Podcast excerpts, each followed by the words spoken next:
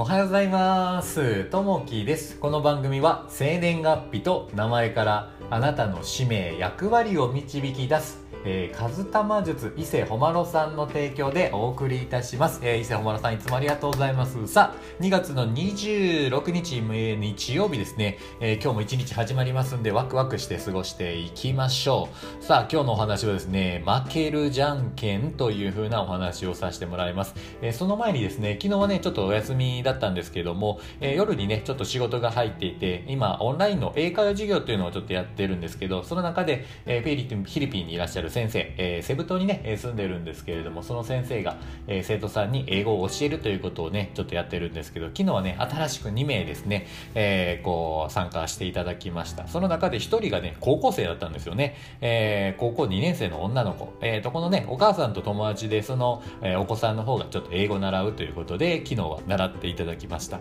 で、今はね、英検の2級も持っていて、これからね、英語を学んでいって、将来のために英語を使っていくために、今ちょっと勉強していきたいなということで、まあ直接ね、海外の方とお話しする機会ってなかなかないので、えーそういったオンラインを通して一品やってみたいなということで、最初はね、自信なかったんですけど、できるかなって言っててですね、一応、やられたんですけど、もう全然問題なくね、えー話もね、会話もしていらっしゃって、えーまあ、すごいき、えーと、なんでしょう、こう、文章を読んだりとか、えーえー先生に対してのこの反動にあったとか、ものすごくやっぱりね、えー勉強熱心だなというところで、やっぱあのーすごいな、やっぱ高校生ってこう、学びが、えー早いなというふうに感じたところですね。なんでね、まあこういったところでこう、どんどんね、英語を学んでいってグローバルな人間になっていただけたらなというところもあって、いやー結構ね、刺激になりますね。やっぱりね、こう、高校生とかと一緒に学んだりすると、よし、頑張っていこうかなっていうふうにね、えー気持ちになったりしますね。なので、ちょっとね、どんどん学んでいって、えー自分もこう、成長していけたらなって感じたね、えー昨日の夜でしたね。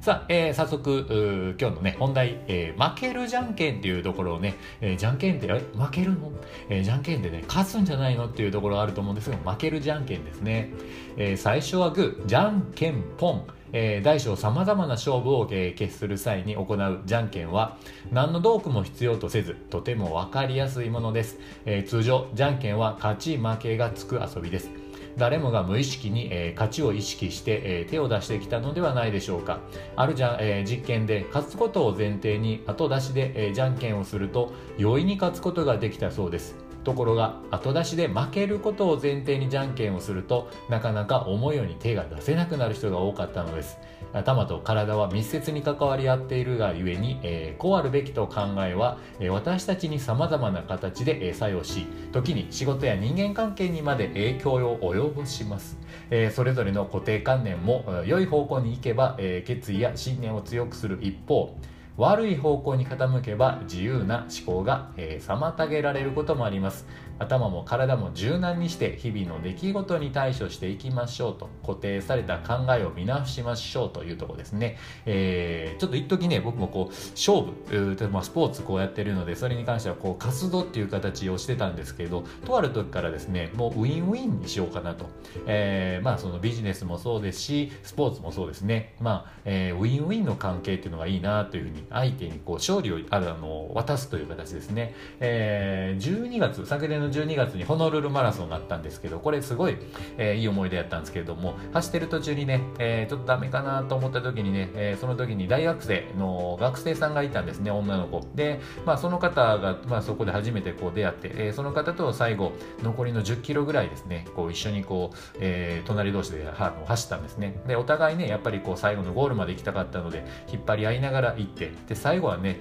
えーその子に勝つんじゃなくてその子にちょっとね、えーゴールを先にしてもらおうということをしたんですけどものすごく気持ちよかったですね。やっぱそういった形で一歩相手に勝利を渡すということをすると気持ちいい時がやっぱあるので、えーウィンウィンっていう関係ですね。で相手にもちょっと譲るという形をするとすごいいいのかなと思います。さあ、えー最後にね今日の一言になります、えーここまでしかできないといった頑固な、えー固定観念を持っていると、えー壁を破り一線を越えて成功に至ることができなくなりますというふうな稲森和夫さんの言葉ですね、えー、こういった言葉をちょっと参考にしながらまたね一歩一歩進んでいけたらなと思います。さあえっ、ー、とね昨日の配信をさせていただいたところで名選手は名監督にあらずというところで、えー、コメントいただきましてありがとうございます。えっ、と昨日ねコメントいただきました。若さんありがとうございます。